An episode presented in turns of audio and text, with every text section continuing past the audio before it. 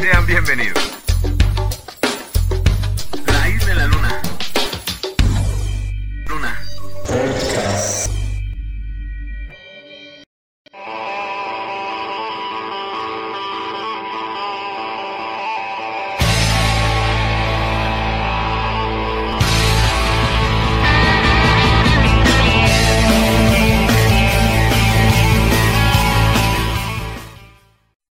Tal? Buenos días, tardes o noches tengan todos y cada uno de ustedes que tan amablemente nos acompañan en esta nueva emisión de su podcast, La Isla en la Luna, que como todas las semanas intentamos traerles un contenido nuevo. Como siempre, en los controles y en la grabación me acompaña mi queridísimo amigo, el señor Metal. ¿Cómo estás, amigo? ¿Qué tal, señor Vic? Muy bien. Listo para un- una nueva aventura aquí en el podcast. Dígame, este podcast de qué va a tratar. Les voy a tratar de danza, danza clásica. Y lleva por nombre Danza clásica del cisne negro al baile del pollito. Esto es incómodo. ¿Cómo ve? Perfecto, amigos, y me hace el honor, por favor, de presentar a nuestros invitados. Claro que sí, amigo. Sí, como siempre, invitados de lujo. En esta ocasión tenemos a Alejandra Borbón y a Excel Valencia. Un placer recibirlos. ¿Cómo se encuentran? Hola, hola. Pues muy bien, muy bien. Un, un gusto estar eh, de invitados con ustedes. Aquí andamos para contarles, pues, cualquier cosa que se les ocurra. en el programa anterior. Se transmite algo y eso es lo que hace al arte ser arte, ¿no? Entendernos a través de una expresión que, que, que podría parecer muy compleja para quien la desarrolla, pero para quien la aprecia es tan simple que es asombroso. O sea, que, que eso hace la magnificencia de ese arte, ¿no? Buenos días, tardes o noches tenga todos y cada uno de ustedes, sean bienvenidos a la isla en la luna. Del cisne negro al baile del pollito contraataca. En este caso, mi terror y a dolor, o sea, me acaba de las piernas, todo. Eh, no, no, no, no, no. Pero qué bueno, qué bueno que se les dé felices. Y bueno, otra de las preguntas que por ahí teníamos es este. Bueno, existe este mito, ¿no? Que en muchas películas, por ejemplo, que ustedes acaban de mencionar que existe esta escuela rusa, ¿no? Técnicas rusas. Y pues siempre tienen como esa relación de que las rusas, los bailarines, pues saben pues, artes marciales porque trabajan para la KGB, este, son, son agentes especiales. Entonces también ahí, dentro de esa tan bonita experiencia que tienen en la escuela, también les enseñan algo de artes marciales. Eh, No. no. No, Guiño, guiño. Somos malos pensaron. Fíjate que no me, no me hubiera sorprendido que hubieran dicho que sí. Ah, Amigo, No, amigo, pero si son, vas- este, perdón. Si son de agentes de la KGB, obviamente no nos van a decir la verdad.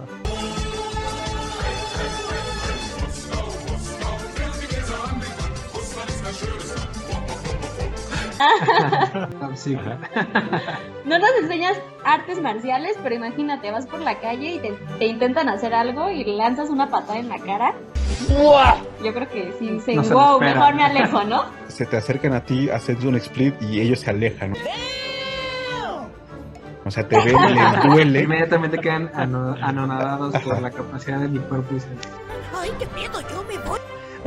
Sí, dicen no. No, la, no. la realidad es que no, no, no tenemos ningún acercamiento hacia un arte marcial. Pero ¿sabes qué pasa en mi experiencia?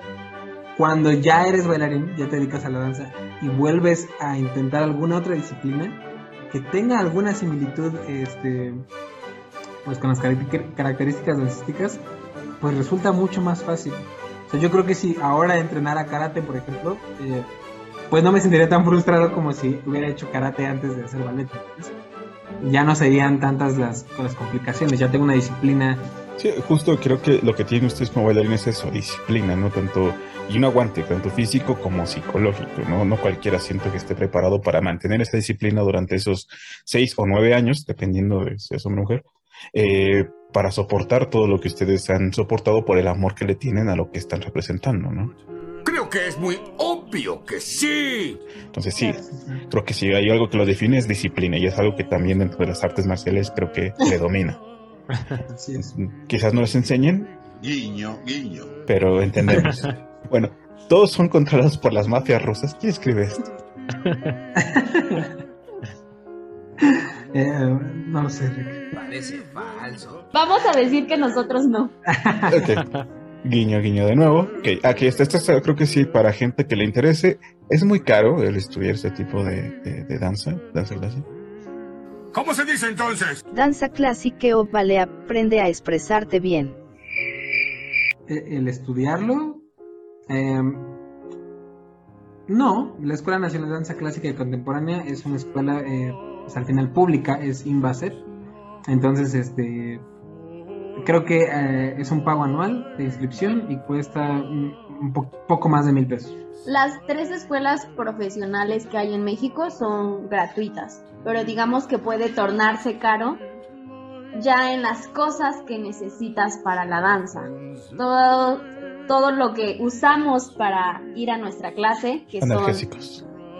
Sobre todo. el- el- zapatillas, puntas leotardo, fisioterapeutas. Analgésicos. Sí, simplemente el, uniforme escolar eh, para las mujeres es un tipo de malla, eh, un leotardo, zapatillas de media punta, que son las que comentaba que es como solo un calcetín, Sí, sí, sí. y este un tipo de tocado que define el año escolar, ¿no? Y aparte, cuando llega el entrenamiento en puntas, hay que comprar las zapatillas de punta y las de media punta. Y las punteras y el micropor para las ampollas y el kit de cosas para las ampollas. Y los vestuarios son caros, la verdad. Dinero, dinero, dinero, dinero, dinero, aprende algo, dinero. Un tutú te puede salir hasta en cuatro mil pesos. No, pues sí, no, no es barato. Y las puntas, por ejemplo, ahora están carísimas. Las que yo uso cuestan tres mil pesos. A la pelota. Afortunadamente, como te comentaba, mi pie no es tan flexible. Me pueden durar tres meses a mí. Ay, qué susto me diste. Pero hay gente que le duran 15 días. Entonces, imagínate. Tres mil pesos así, 15 días eh. Es, es, o sea, para el estudio, en- la verdad es que te, voy- te voy a, te voy a revelar un secreto de la danza clásica. Me muero por saber qué pasó. a nivel profesional, es más duro ser estudiante eh, en ese sentido económico a veces eh, que ser profesional. Cuando, eh, relativo, ¿no? Obviamente. Cuando estás en una compañía de danza clásica, lo habitual es que la compañía, aparte de tu sueldo, te pague tus zapatillas. Entonces, eso ya es un súper ahorro, ¿no? Pero también hay eh, grupos eh, profesionales, compañías profesionales que no están adscritas al gobierno, entonces pues sus gastos se ven subsidiados de otras partes y no te pagan eso. O sea, te pagan tu sueldo y de tu sueldo salen tus cosas, ¿no? Tu- tus necesidades. Ya, se vuelve complicado. Ok, entonces, como cualquier otra carrera lleva su gasto, también, o sea, Claro. creo que también eh, es, es- es algo, pues sí, no, no para cualquiera, quiero yo pensar, ¿no? Sí, sí, sí. Así Pero es. bueno, mira, ahí para quien, quien, quien desee en su momento estudiar, ahorita el señor Metal creo que está haciendo cuentas. Sí. Fíjate, es bien curioso. eh, como, como las chicas suelen salir muy jóvenes, a los 18 ya tienen una licenciatura en danza clásica. Empiezan a ejecutar, eh, ejecutarse como profesionales del campo a los 18. Entonces, a esa edad dicen, ah, ahora tengo tiempo, voy a estudiar una licenciatura aparte. Y entonces, eh, para, el caso de Alejandra, ¿no? Alejandra, para, para la gente que nos eh, va a escuchar y para, para ustedes que nos reciben hoy, eh, ella es licenciada en danza clásica desde los 18 años y actualmente es estudiante de la UNAM de la licenciatura eh, en, en, este, psicología y de la UNADM eh, en la licenciatura en nutrición. Está llevando las dos carreras al mismo tiempo mientras se desempeña como profesional este, dancístico. ¿Qué es lo que quiere la nena, verdad? ¿Qué va a pedir la princesa? ¿Qué se le antoja la reina? ¿Que le traigan tepache? No, no. Porque ya dice, ya no, como que ya no me presionan tanto ahorita que estoy trabajando, quiero que me presionen tanto como estoy en la escuela. Pues vamos a estudiar otras, otras dos carreras, ¿no? A ver, en el caso de Alejandra, sí. En mi caso, yo, yo como soy más grande, estudié, metí, sí metí mi pase de la UNAM para quienes se lo preguntaban. Este, decidí estudiar pedagogía. perfecto. Muy bien. Iba, iba de la mano, o sea, yo quiero dedicarme a la docencia en el futuro de la danza, entonces pues dije, bueno, ¿qué más que tener metodología para la enseñanza? No pude, o sea, deserté. Porque mi error fue estudiar eh, pedagogía mientras estudiaba danza. Y pues nada, o sea, yo tenía un poco, me logré hacer tiempo pero lo que no tenía era energía. Entonces, eh, el día que dije, no lo voy a hacer, fue un día que me quedé dormido, parado en el metro, camino a la escuela, y nada, o sea, me levantó un señor y ahí fue cuando desperté. Dijo, Oye, ¿estás bien? No sé qué, estaba tan cansado y venía, yo me acuerdo, venía leyendo eh, un, un PDF sobre la filosofía de la educación y, y estaba destruido, o sea, una lectura de 80 hojas que para cualquiera eh, universitario diría, ay, 80 hojas, o sea, lo de diario, ¿no? Obvio. Obvio. Obvio. Para mí era algo horrible porque no podía ni enfocar, ¿no? O sea, ya venía así, eh, mareado, con hambre, cansado, este, desvelado, horrible, horrible. Entonces, y sí, eh, todavía entraba a la facultad de filosofía, ¿no? Sí, te dan ahí pedagogía. ¿no? Sí, eh, yo entré a Facultad de Filosofía y Letras eh, a estudiar pedagogía. Y, y pues nada, o sea, Tenías que fletarte todos los pisos con olor a, Mary Jane. Un poco. O sea, a hierba si feliz. venías mareado, el olor de la facultad te marea un poco más. Sí, sí, Pero es parte del spot, ¿no? De ahí. sí. Es parte de es parte. Muy bonita Pero pues sí, complicado. Bueno, mira, entonces sí, sí es muy exigente esa carrera. Digo, ella porque ya como que sí tiene ahí unos problemas como de que le gusta ponerse retos muy densos, ¿no? O sea, Ronnie Coleman mantiene una estatua de ella, sí. Bueno, este, bueno, avanzando un poquito más, eh, aquí bueno, se escribe como que es muy selectivo, pero creo que es como, eh, bueno, ya más o menos nos han hablado que sí es un poquito eh, competitivo el entrar, ¿no? Que tú estuviste contra 25, se quedaron 3. en su caso de ella, no sé cómo, cómo fue su selección, pero, o sea, sí es como muy, mucha inimaginablemente enigmante. Esto quiere decir que selectivo, o sea, sí, muy, muy- mucha presión, muchos, se quedan muy pocos de todos los que entran, ¿no? Pues sí, digamos que en la, en la escuela, en mi caso, por ejemplo, había como 120 chicas y nos quedamos cuatro. Y eso hablando en la escuela, pero siento que lo competitivo podría ser en el medio profesional. O sea, si lo ponemos en un panorama, en México, compañías profesionales que te dan un buen sueldo, un buen lugar donde desempeñarte, que tienen servicio médico, que te dan seguro médico, hay una compañía. Una. Y En todos México. van contra ella. Todos búsquenla. Claro. Y entonces en una compañía de danza no necesitan 130 personas, al menos en México. La compañía más grande tiene cincuenta y tantas personas. Entonces, está esa compañía, que es la Compañía Nacional de Danza, está el Ballet de Monterrey, está el Ballet de Jalisco, y ahorita la nuestra, que es la Compañía de Danza del Estado de México, y digamos que el coreográfico. El taller coreográfico de Luna. Mm. Entonces, son cinco compañías que te ofrecen un lugar adecuado donde desempeñarte, que tienen un buen pago y que tienen buenas producciones para bailar. Entonces, obviamente eso lo torna competitivo. Son muy pocos lugares. Si estamos hablando que la compañía más grande tiene 50 personas, la nuestra tiene 22. Y creo que las, todas las demás tienen aproximadamente eso, 20. Entonces, hay muchas personas estudiando danza, hay muchas más mujeres que hombres. De hecho, es muy común. Cada año dan contratos, digamos, en las compañías. Dan un contrato para hombre y un contrato para mujer. Entonces imagínate, prepararte nueve años, salir en tu año y no ser la persona que te escogen para contrato, pues es rudo. Entonces creo que eso es lo que lo torna competitivo, ¿no? La búsqueda de poder desempeñar tu profesión que te tardaste nueve años estudiando en un lugar bien. Sí, no, no, no porque estés eh, estudiado, cabes en el mundo de la danza. Eh, hay que destacar dancísticamente. Para las mujeres eh, está en pro y en contra, porque pues al salir más jóvenes de la escuela, tienen la oportunidad de participar más veces en audiciones. Sin embargo, hay más mujeres, menos hombres, pero salimos a los 24 años, 23 años de la carrera, ¿no? Eh, pero no quiero eh, englobar. Hay hombres, hay niños que sí comienzan a los 9, o sea, que sí desempeñan su carrera normal de, de jóvenes, de chiquitos y terminan a los 18. Como varón, ese es el plan ideal, o sea, salir a los 18 y, tener años para seguir audicionando y desarrollar, porque imagínate, o sea, yo lo entiendo, yo entiendo el mundo de la danza y, y que sea tan fuerte para, para nosotros, porque Si yo fuera un director de compañía y me llega uno de 25 que lleva un año de experiencia en el mundo profesional y me llega uno de 18 que acaba de salir de la escuela, o sea, prácticamente traen el mismo nivel. Tomas al pequeño y lo sigues moldeando y lo sigues explotando. En vez de tomar al grande que sabes que se te va a acabar antes, ¿no? No, no, no, no, no, no, no, no, no, no. Bueno, sí. Se te va a acabar eh, su vida profesional antes. O sea, llegar a los 40 a bailar en la danza clásica mexicana eh, es muy, muy, muy, muy poco probable. Eh, para un varón 35, podría ser 33.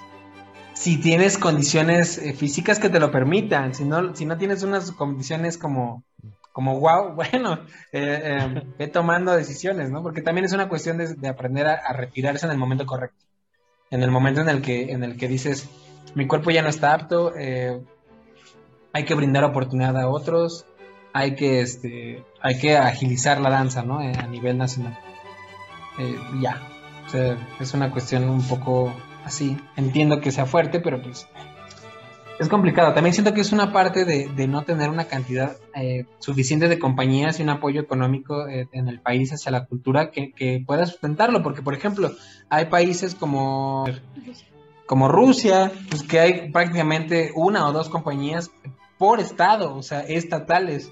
Entonces, imagínate, aquí tenemos para desarrollarnos todos los bailarines de México cuatro compañías. Digo, no, hay compañías independientes que no tienen un subsidio gubernamental, que sí tienen un trabajo profesional y que sí tienen un desempeño eh, importante en los foros mexicanos, pero al no tener un subsidio gubernamental, obviamente la paga pues suele ser o, o, o muy eh, intermitente.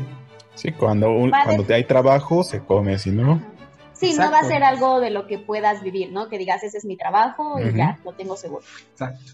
Entonces, pues, y hablando o sea, buenos sueldos, pues también eh, comparado con, con otros, otros este, profesionistas o licenciados, pues no tenemos un sueldo similar, ¿no? O sea, eh, la Compañía Nacional de Danza es quien ofrece el mejor sueldo, porque pues tiene el mejor subsidio de- de- del gobierno.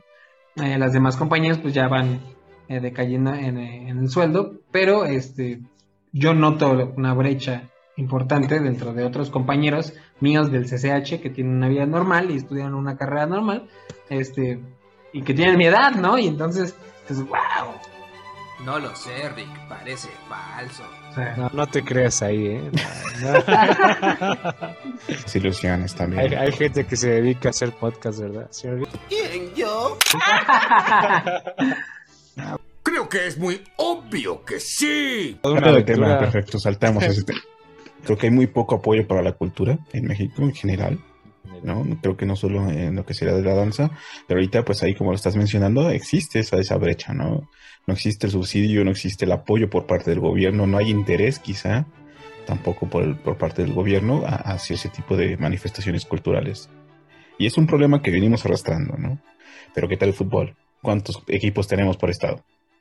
Justo. exactamente. Bueno, eh, ahora sí, un poquito más sobre su dieta. ¿Solo comen verduras y consumen drogas? Los chochos. Sí, sí, yo creo que sí, ¿no? O sea, para tener ese, Si ese, ese poder al ibuprofeno una droga, pues sí, sí. diario. No, yo Ah, creo que... ¿Cuál es la depende dieta? mucho- Sí. Perdón, sí, adelante, perdón, Alejandro. Yo creo que depende mucho de, de la persona. Obviamente, el ideal sería que todo el tiempo tuviéramos un acompañamiento nutricional para tener nuestro cuerpo en un estado óptimo que nos permita funcionar adecuadamente, independientemente de lo estético. Pero la verdad es que sucede poco, ¿sabes? Yo siento que, al menos en mi experiencia, en las escuelas es difícil y siento que falta mucha conciencia y educación nutricional por parte de los profesionales de nutrición hacia las personas. Porque te digo, somos jóvenes y estamos en una etapa importante, o sea, la adolescencia es una etapa del desarrollo muy importante en la que sucede- suceden muchísimos cambios y sucede esto que empiezan a complejarse las personas a una edad muy temprana, ¿no? Entonces, ¿qué es lo que escuchas? ¿Es lo que ves en películas? Pues dejan de comer o dicen, sí, solo voy a comer ensalada o empiezan a hacer muchas conductas de riesgo. Entonces creo que ahí falta un poco de guía por, los por parte de los profesionales de la salud, pero en el medio profesional creo que sucede un poco más que ya buscas tú mantener tu cuerpo y estar bien para poder rendir y verte bien y buscan este acompañamiento nutricional, pero no todas las personas, no es ley que hagan dieta. O sea, yo en lo personal no tengo, no tuve una dieta específica, mi cuerpo, digámoslo así, que es privilegiado. No lo tiene ni Obama. Siempre he sido pues delgada, entonces nunca me privilegiado para la danza. Eh, soy delgada, entonces pues nunca he tenido conflicto con, ay, no voy a comer esto o tengo que restringirme en esto. No, al contrario, o sea, ahora que estudio nutrición, considero que llevo una alimentación como más completa y adecuada para poder rendir y para comer lo que me gusta y disfrutarlo. Pero no es ley que todas las bailarinas coman ensalada y tampoco los hombres. Bueno, a ver, es que es una cuestión de, necesidades, ¿no? Yo siento que el objetivo de un nutrólogo al final debe ser enseñarnos a comer, o sea, no, no, no hacernos una dieta cada mes y estarnos la camisa, porque no vas a vivir en dieta, ¿me entiendes? Eh, si eres, como decimos en México, de huesos anchos, es este, pues son cuestiones. Yo tengo amigos en la escuela que entra, obviamente entramos jóvenes, entramos con un tipo de cuerpo, pero pues a los 23 ya te cambia el cuerpo, ¿no? Hay amigos que, que pues, son el llamado huesos anchos y complicado, complicado, y ellos sí tienen que mantener una dieta eh, constantemente. Hay gente, este, pues que no, que yo de verdad que yo siento que respiran y se les hace un cuadrito más en el abdomen, porque así es su cuerpo, que no tienen que hacer nada y, se marcan. y estéticamente ya están así, wow, ¿no? El señor Vic, el señor Vic es así, ¿eh? No, yo soy de Ah, o sea, yo también notar, a los ahorita. 23, a los 23 yo era delgado, 22, 22 y medio, sí, eras delgadísimo, 23 llegué y pum, me puse panzón. Es Se eso. pasa, ¿no? O sea, Justo eso, sí.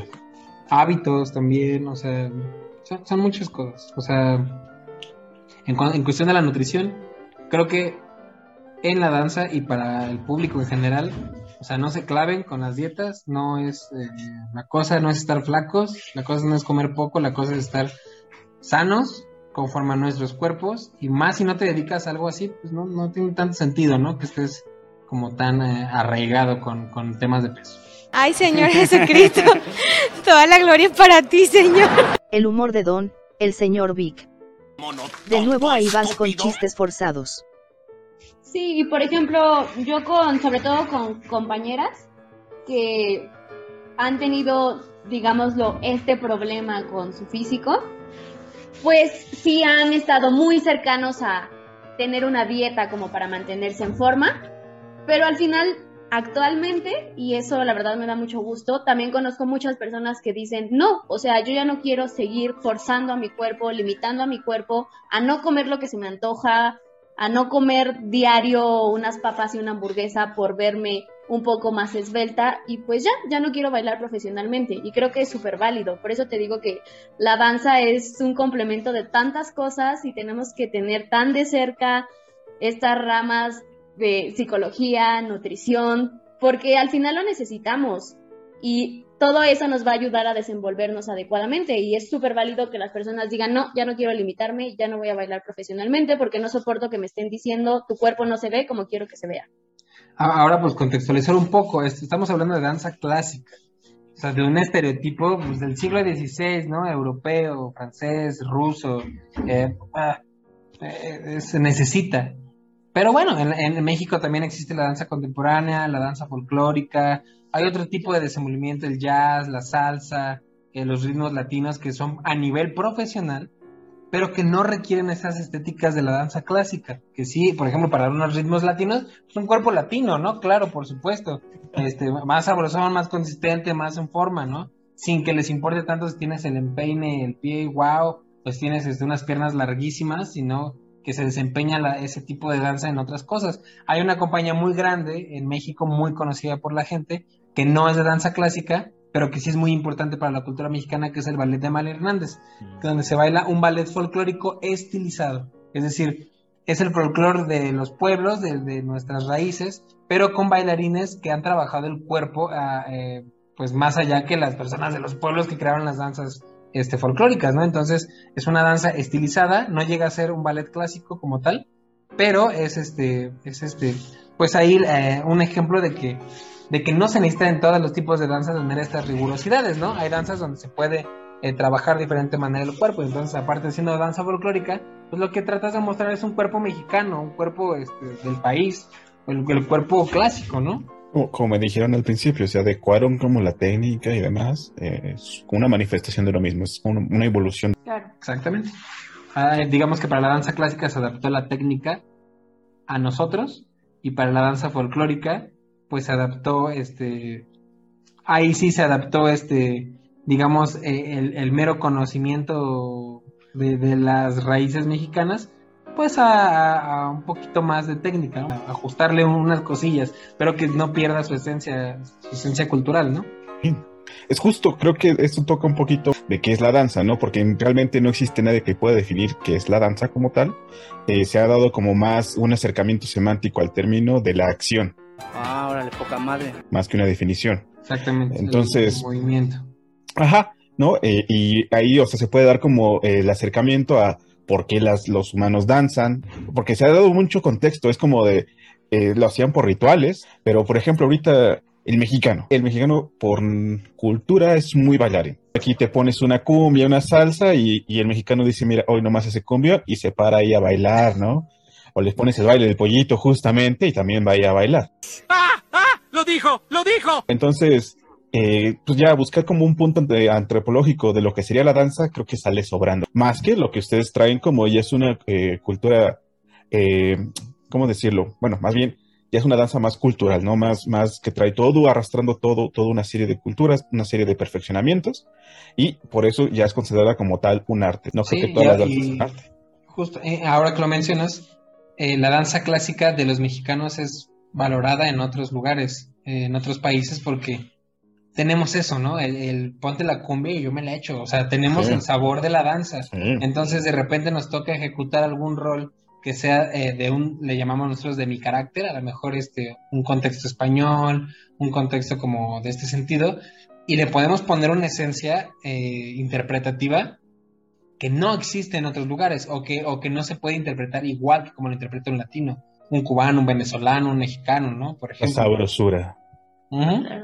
Oigan, pero ustedes, si ya como profesionales, en algún momento llegan a demeritar, demeritar esos ritmos? O sea, el hecho de echarse una, una cumbia y decir, no, no, yo ya no bailo eso. o no sé, algo así. ¿Se le llega a pasar? Yo soy más francés. No, para nada. Siento que ¿Ya? al contrario, son como... es- digo son porque yo no.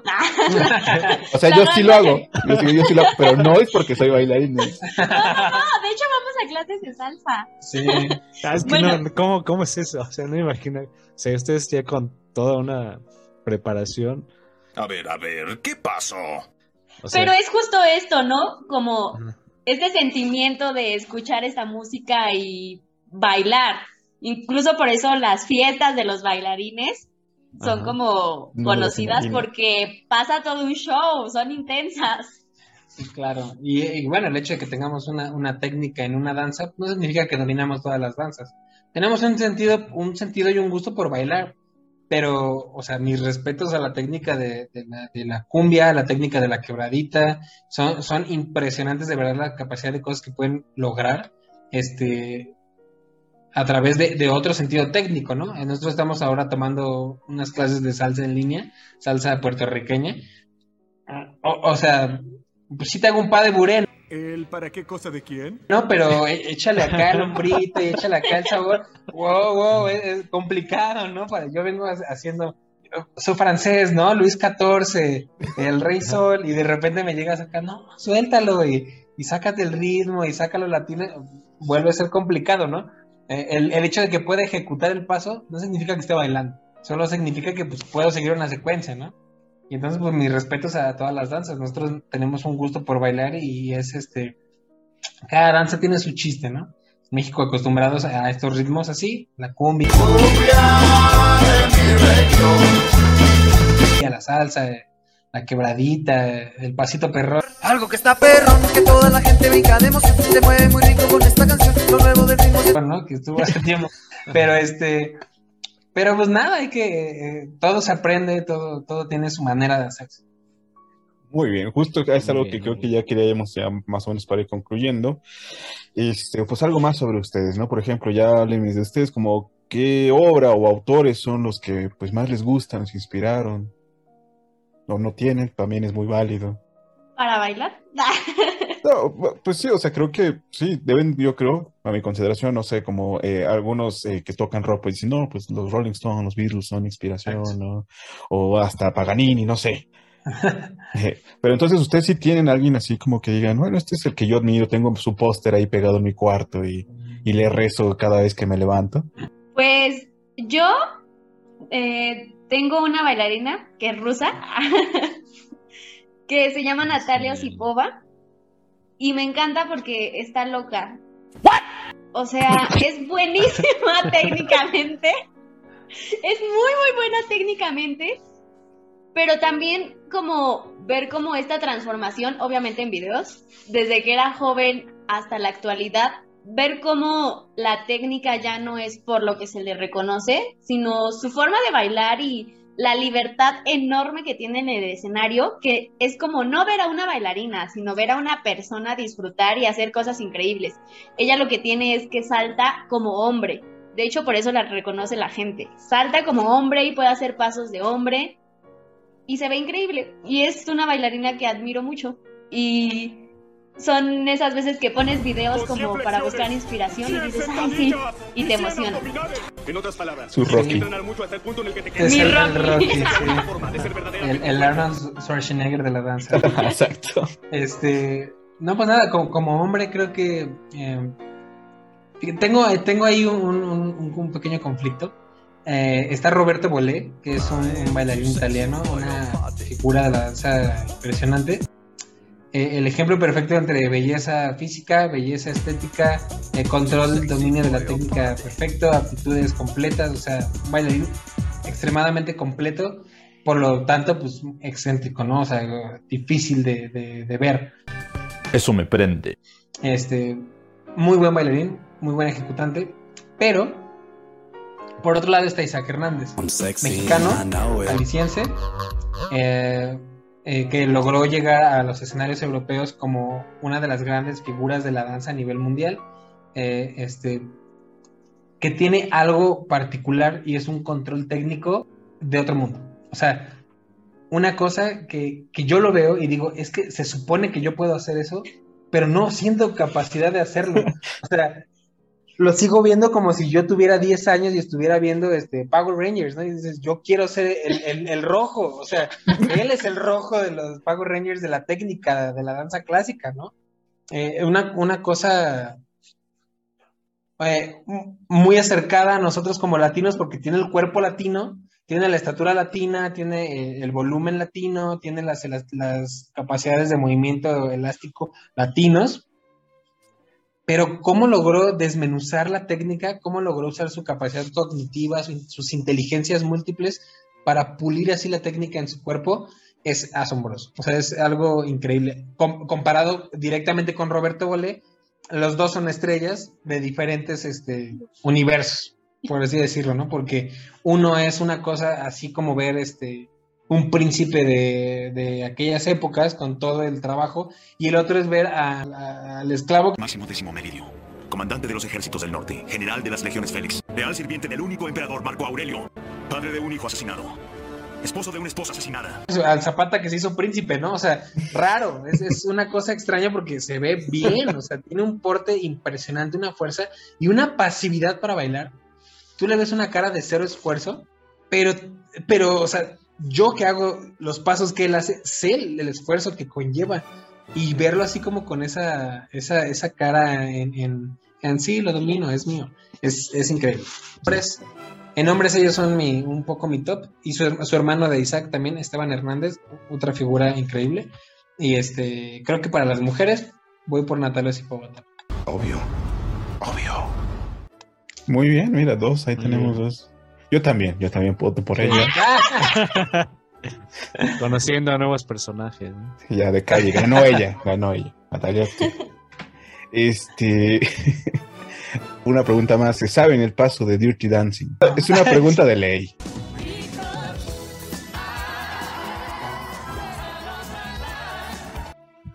No, lo, lo tenemos fuera de contexto. no dominado. Y bueno, Tampoco, tampoco logro hacer TikToks, no es mi talento. No puedo tampoco, dominar. tampoco es el top ahí. No. Sí, es bastante complicado, ¿no? Por ejemplo, es algo, creo, como ya habíamos mencionado, ya para ahora sí ir cerrando un poco, ¿sí sienten que seguirían haciendo danza todavía? O sea, la danza sí es completamente su vida, se ven enseñando, eh, practicando danza todavía de grandes. Pues yo tengo pensado seguir bailando hasta que mi cuerpo ya no pueda. pues unos años más, tengo 24, yo creo que como a, a los 33, si todo marcha bien, por, sobre todo por la cuestión de las lesiones. Pero si todo va bien, pues sí, se- seguir danzando.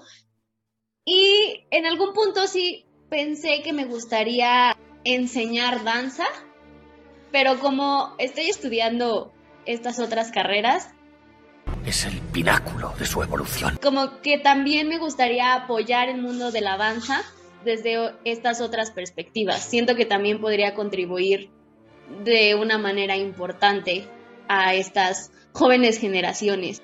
Y echarte otras cuatro o cinco carreras, ¿no? Todavía tienes un montón de No, tiempo. tengo que terminar estas primero.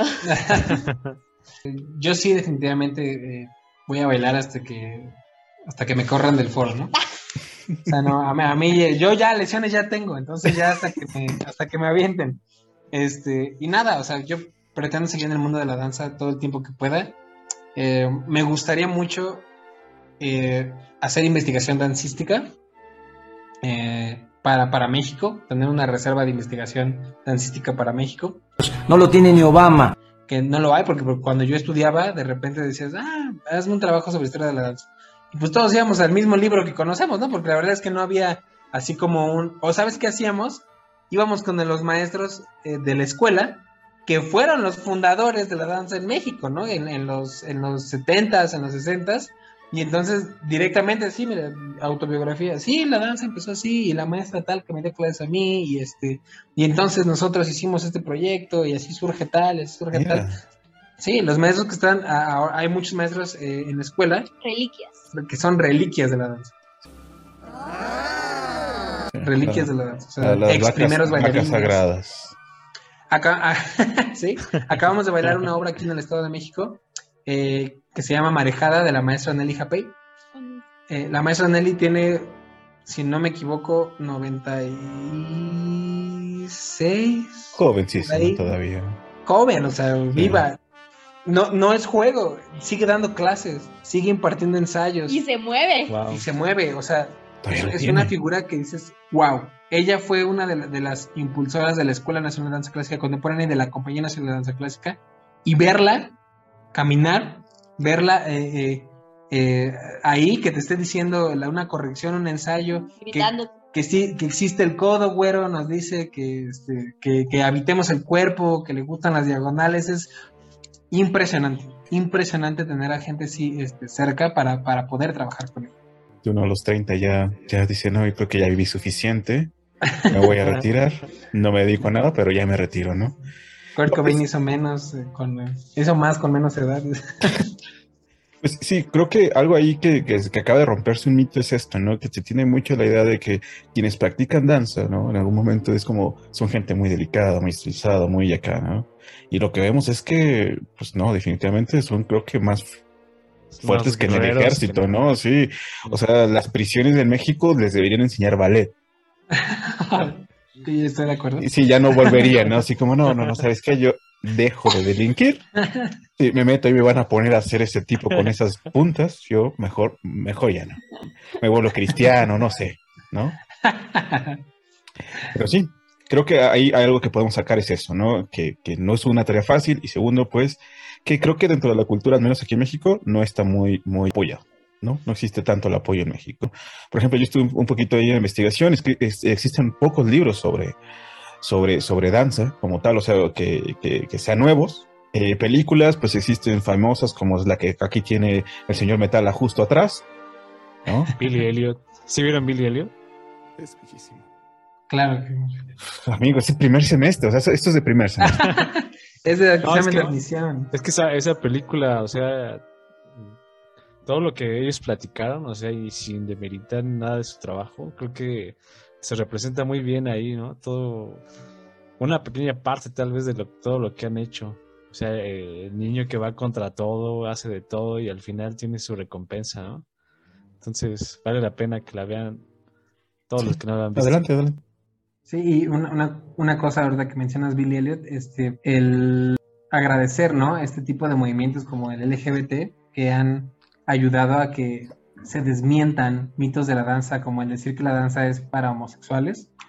Sí, es para homosexuales, pero también para heterosexuales, pero también para trans, pero también para, para este, pansexuales, para, para cualquier tipo de... O sea, la danza no tiene que ver eh, con qué género estás definido, ¿no? Orientación La danza sexual. tiene que ver con una ejecución y entonces eso, permite a, a la- culturalmente a los hombres, este, pues, eh, a- acercarnos a estudiar danza, este, sin prejuicio. Yo siento que edades, al ¿no? menos para débiles no es. Sí, definitivamente. No lo es. Eh, hay otra que también este, es muy famosa, el cisne negro. ¡Ah! ¡Ah! ¡Lo dijo! ¡Lo dijo! eh, Suspiria, que es un poquito más como también de terror, el Cascanueces y bueno, algunas otras más. Eh, en, dentro de la pintura, quien representa más este tipo de, de amor a la danza, creo que es Erga de Gas, que siempre ha dibujado como las posturas de las bailarinas. Y bueno, como, ahí fue como lo más que podíamos resaltar dentro de la cultura general de la danza. ¿Algunas recomendaciones que quieran sugerir a quienes desean estudiar esto o verlo? O ¿qué, qué sugerencias le dan a aquellos que, por ejemplo, quieren a sus hijos meterlo así? Niños, métanse ahí a sufrir. Pues yo creo que si lo quieren hacer profesionalmente, pues que lo disfruten. Ah, es un proceso complicado, pero creo que al final si te gusta, la recompensa es satisfactoria. Y creo que trabajas a nivel mental muchísimos, muchísimas cosas que te ayudan para la vida en general. También creo que es un arte que nos hace más humanos y también personas más hábiles para muchas cosas. Exacto, o sea, háganlo, estudien, experimenten, o sea, inténtenlo, porque independientemente de que te quieras dedicar profesionalmente, te va a dar una, una cantidad de aptitudes para otras áreas de tu vida, ¿no? O sea, una disciplina, eh, musicalidad, concentración, o sea, va, va a crecer. Y, y, y yo sé que de repente podría sonar que planteamos la danza profesional muy, muy complicada, pero bueno, en realidad cualquier cosa que quieras hacer bien se torna complicada siempre, ¿no? Se torna dificult- dificultosa, se torna como, como, como un obstáculo de repente, ¿no? Claro que sí. Pero pues es eso, o sea, la gente que quiere destacar en el mundo pues nunca estuvo cómodo, nunca, nunca estuvo este, en la zona de confort y la reconocieron por eso.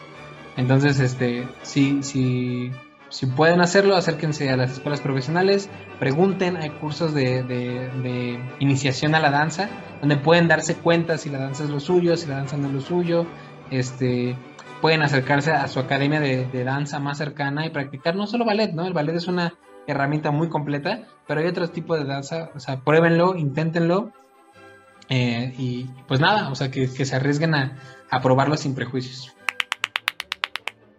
Muy bien. Muy bien. Eh, ¿Algo más que desean comentar? Si no, ¿todo bien? Todo bien. Perfecto. Yo ya les tengo miedo, amigo, sinceramente. Yo también. Pero así es de, es de cuidado, ¿eh? Sí. Todo esto que nos acaban de decir. O sea, ellos están acostumbrados al dolor, amigo. ¿no? Ajá. Es como el- lo que platicamos la otra vez del, del dolor puede haber, en el dolor puede haber felicidad. Sí, sí, sí. Pues bueno, amigo, ¿algo más que quiera comentar?